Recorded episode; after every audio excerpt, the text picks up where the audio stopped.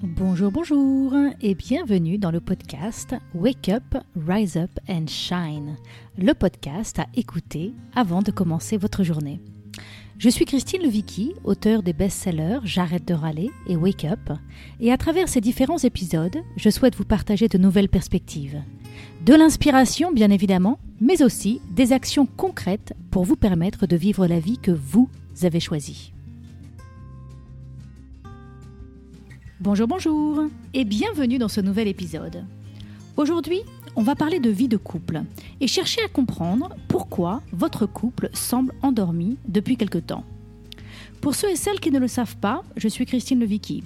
Je suis coach depuis 15 ans, je suis aussi en couple avec mon conjoint depuis 25 ans et maman de trois jeunes filles.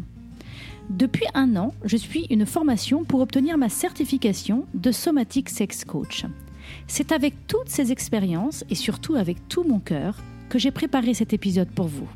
J'espère qu'il sera riche et utile. Alors cet épisode va tout particulièrement vous parler si vous êtes en couple, et notamment si vous êtes en couple depuis quelques années.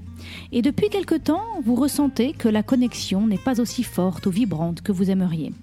Petit à petit, vous vous inquiétez de vous sentir détaché, et vous constatez que parfois votre relation ressemble plus à une relation de coloc que de conjoint. Peut-être que vous ressentez moins d'attirance pour votre partenaire. Et peut-être aussi que vous ne vous reconnaissez plus vraiment dans cette relation qui s'est appauvrie doucement.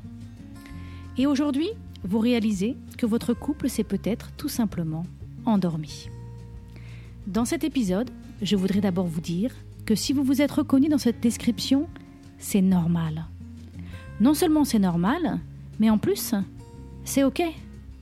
Au bout de 10, 15, 20 ans, c'est normal que les choses soient pas comme avant. C'est normal de ne pas ressentir les mêmes élans qu'au début.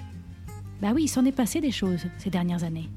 Et le constat que vous faites aujourd'hui vous informe juste qu'il est temps de peut-être reprendre un peu les choses en main. Tout simplement. Dans cet épisode, je voudrais vous aider à comprendre peut-être un peu mieux pourquoi vous êtes en arrivé là. Et surtout, vous donner trois clés pour redonner un nouvel élan à votre relation. Alors on va commencer par cette grande question. Comment on en est arrivé là? C'est vrai qu'au début de votre relation, tout était nouveau, tout était frais, rien n'était acquis, tout était à construire. Et alors votre couple avait toute votre attention. Il était au centre de votre vie, au cœur de vos préoccupations et de vos priorités. Et puis ensuite, avec le temps, votre vie a petit à petit été peut-être envahie. Peut-être que vous avez eu des enfants, peut-être que vous avez été promu, peut-être que vous avez changé de job, peut-être que vous avez acheté une maison. Et petit à petit, la famille, le boulot, les factures, les travaux dans la maison ont pris le dessus sur vos priorités. Petit à petit, votre vie a été tellement occupée qu'il restait plus beaucoup de place pour votre couple. Il y a une règle en développement personnel. Ce sur quoi vous mettez votre attention se développe. Et donc par conséquent, si vous mettez moins d'attention sur votre couple, eh ben alors il commence à stagner. Alors c'est vrai qu'au bout de 10 ans, 15 ans, 20 ans de relation, on se rend compte que le couple ronronne. Et puis on y accorde un peu moins d'attention. On est souvent occupé, débordé, fatigué, et du coup petit à petit on se contente d'un espèce de statu quo. Alors peut-être que vous avez mis en place quelques bases de communication et que vous avez trouvé euh, les bons moyens pour éviter les conflits dans la relation. Et donc vous arrivez, vous parvenez à maintenir un certain climat de sécurité qui fait que votre couple d'ailleurs existe toujours aujourd'hui. Et alors, ce qui se passe en fait, c'est que dans ces vies surmenées euh, où on court toute la journée, eh ben, on n'a pas trop d'énergie. Alors on se contente de skier et surtout on évite de faire des vagues parce qu'on craint que ça nous demande trop d'énergie pour recoller les pots cassés. Alors ce statu quo, il est confortable, c'est vrai. Mais il faut aussi qu'on prenne conscience que c'est lui qui nous prive des richesses pour notre relation. Ça me fait penser à une phrase euh, du psychothérapeute Carl Roger.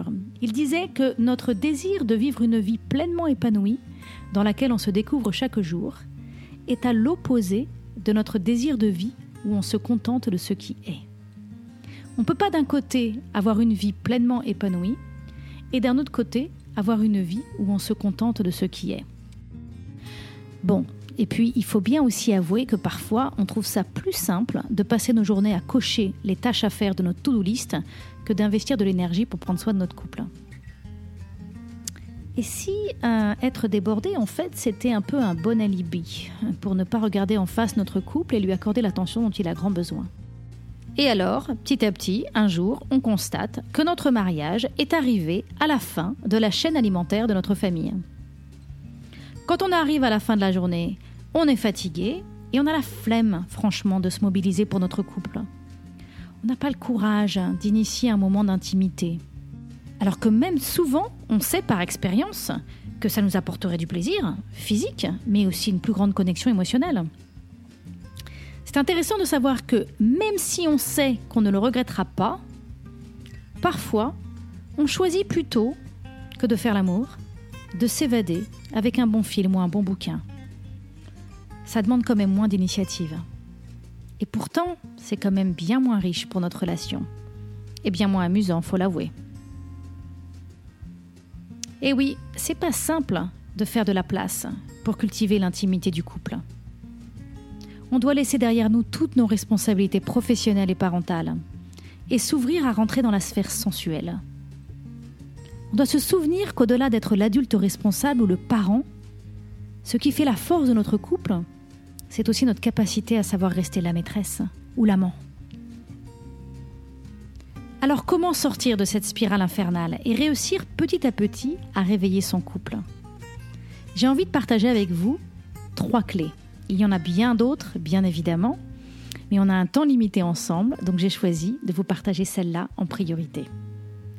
La toute première clé, justement, c'est de changer nos priorités. De décider que notre couple est aussi important que notre carrière, que nos enfants et que notre sport. Figurez-vous qu'il y a beaucoup de personnes qui disent ne pas avoir le temps de prendre soin de leur couple et pourtant elles trouvent le temps de faire une heure de sport. Comment ça se fait? Ben, En fait, c'est tout simple, c'est parce qu'avec le sport, on a une garantie de résultat. On sait que si on prend le temps de faire du sport régulièrement, on aura plus de muscles. C'est presque mathématique. Tandis que, bon, euh, quand il s'agit d'investir dans notre relation, c'est toujours un peu plus difficile à quantifier. Et pourtant, faut bien l'admettre, que si on n'investit pas dans notre couple, eh ben il meurt, à petit feu. Souvenez-vous, ce sur quoi vous mettez votre attention se développe. Alors, au lieu de considérer tout le reste comme une priorité et chercher à faire rentrer notre mariage dans les maigres espaces du temps restant, eh bien, on peut choisir de faire le contraire. Créer l'espace pour avoir des moments de qualité en couple. Avec en règle première, pas d'enfants, pas d'écran. Ce que j'ai fait personnellement dans mon couple, c'est que j'ai mis en place le 90 Day Getaway, 90 jours, tous les trois mois, on se barre. Tous les trois mois, on prend du temps pour notre couple. Une journée, un week-end, une semaine. Ça dépend de l'âge de nos enfants, ça dépend du budget, ça dépend euh, du temps qu'on a. Mais en tout cas, tous les trois mois, on prend le temps d'une pause. Je vous invite aussi à ne pas attendre tous les trois mois pour se retrouver. Et si vous vous engagiez à un rendez-vous amoureux toutes les semaines? Ça peut être un rendez-vous au resto, mais ça peut aussi être un rendez-vous dans le canapé. Un petit dîner aux chandelles sur la table basse du salon, ou même dans votre chambre. Je vous invite aussi à avoir un soir de la semaine tout particulièrement dédié à votre sexualité. Et si vous décidiez que mercredi, c'est soirée sexy, vous pourriez dès le matin vous envoyer des petits SMS pour euh, allumer la flamme, vous titiller, vous pouvez aussi vous procurer des jeux ou des accessoires pour s'amuser, pour explorer. Élargissez le champ des possibles dans votre intimité. Et si vous osiez faire à chaque fois quelque chose de différent? Et puis surtout, s'il vous plaît, relâchez toute pression de performance, d'objectifs à atteindre. Tout simplement, amusez-vous. Ça fait penser à une phrase de Simone Veil qui disait Accorder votre attention à l'autre est la forme la plus pure et rare de générosité. Et si vous étiez généreux avec votre conjoint en lui accordant votre attention? Ça, c'était la première clé. Changer nos priorités.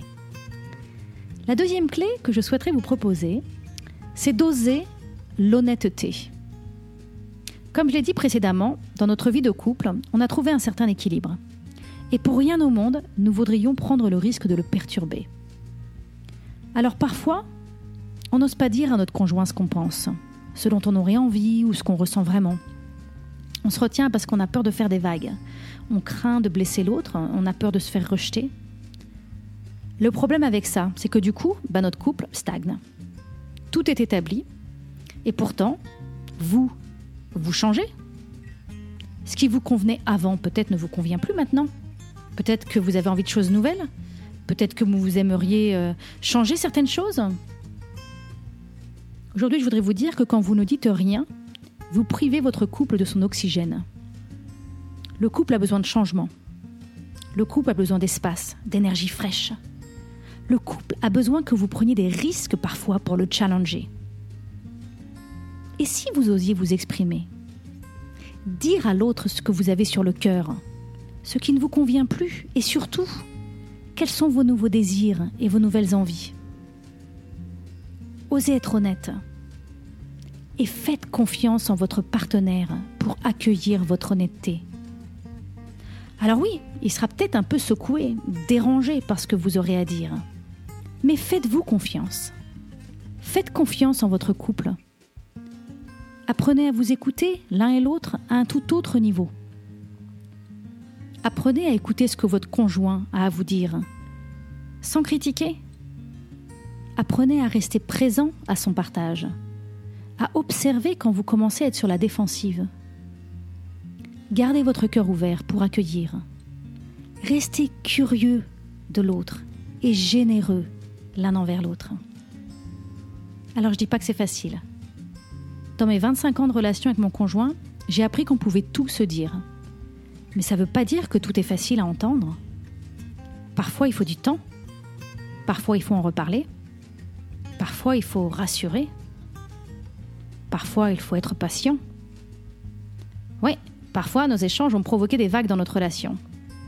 Mais grâce à ces vagues, notre couple continue d'être à flot.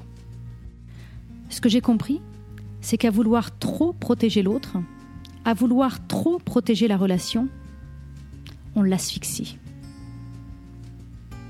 Ça, c'était la deuxième clé. Oser l'honnêteté. Pour la troisième clé, je voudrais vous inviter à prendre le temps de vivre des aventures ensemble. Ce qui tue le couple, c'est la routine. Alors la routine, ça nous facilite la vie car on sait à quoi s'attendre. Mais le couple, lui, a besoin d'inconnus, de nouveautés, de dangers même.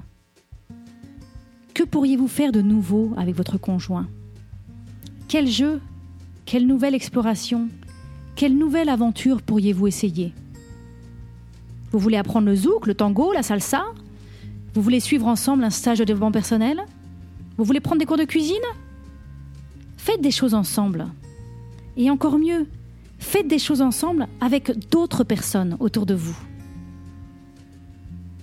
Dans une recherche expérimentale, la psychologue Amy Muis a prouvé que quand un couple s'engage dans une activité qui lui permet de découvrir quelque chose de nouveau, alors les conjoints expriment non seulement une plus grande satisfaction concernant leur relation de couple, mais ils ont aussi exprimé une augmentation sensible de leur désir sexuel l'un envers l'autre.